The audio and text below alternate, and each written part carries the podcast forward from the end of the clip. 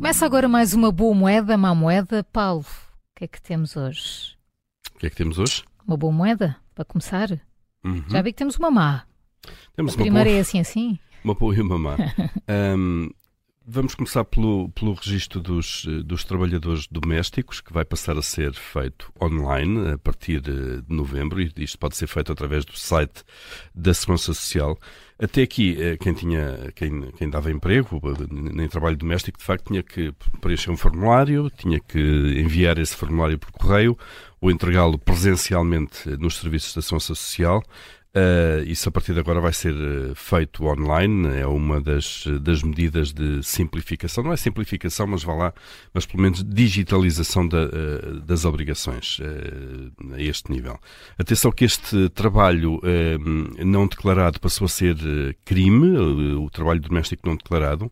A lei está em vigor desde 1 de maio e isso, a entrada em vigor desta lei fez triplicar o número de trabalhadores do setor doméstico que estão registados. Uh, portanto, Porque há muita informalidade. muita informalidade a todos os níveis. Sim. Não registro, não pagamento, obviamente, não declaração de rendimentos, como é evidente, uh, não não, pagamento de impostos, não descontos para a ação social e não pagamento de impostos. Uh, nuns casos, uh, põe, uh, obviamente, em causa os direitos destes trabalhadores, Sim. nomeadamente as reformas futuras e direitos inerentes aos descontos para a ação social. Noutros casos também, eh, e acho que vamos sabendo disso, são os próprios que pedem para, não, para, para que isto não seja feito, porque Os rendimentos não os são rendimentos assim tão não são altos assim e tão não altos. justo- E, É isso. e custa. Ou já estão registados, eh, já têm essas obrigações mínimas cumpridas através de outros patrões, entre Uhum. aspas, se quisermos. Certo.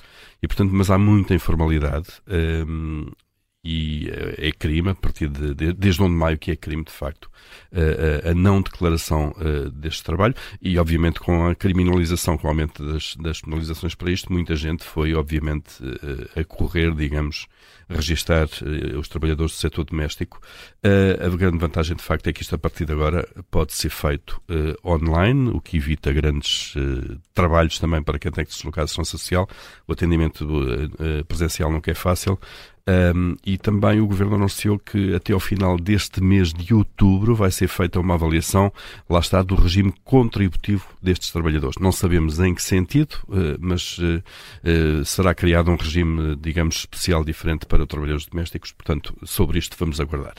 Então, e qual é a má moeda? Porque se disseste também havia, não é? Má moeda, portagens. Atu- estamos a chegar ao fim, ao fim do ano. Ai, come- começamos a saber aquilo que nos espera a partir de 1 de ano, janeiro. Já falámos de aumentos salariais. Uhum. Vamos sabendo também das atualizações de alguns Esse é, o único, preços. esse é o único aumento bom, aumentos O do- salariais. Salários, não é? Claro.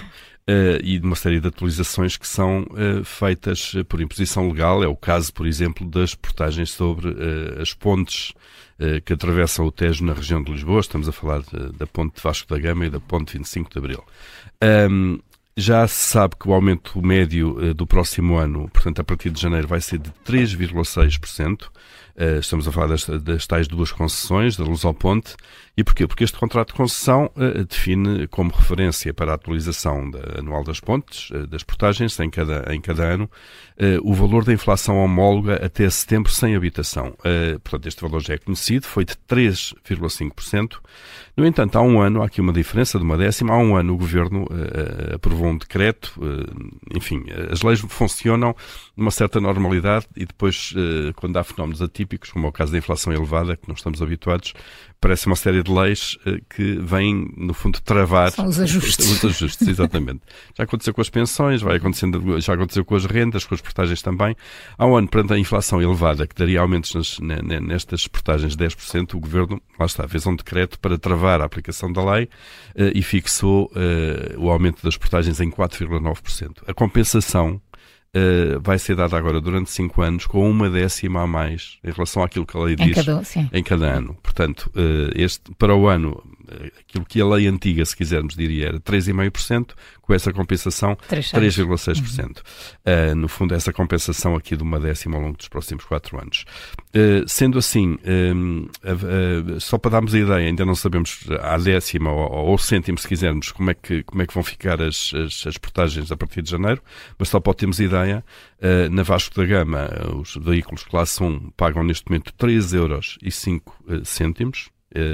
5 eh, cêntimos. Eh, é dinheiro. É dinheiro, é dinheiro. Um, também. Para tenho, atravessar um rio. Para atravessar o rio. Só se paga num sentido também. Uh, no sentido sul-norte, quer numa, quer noutra.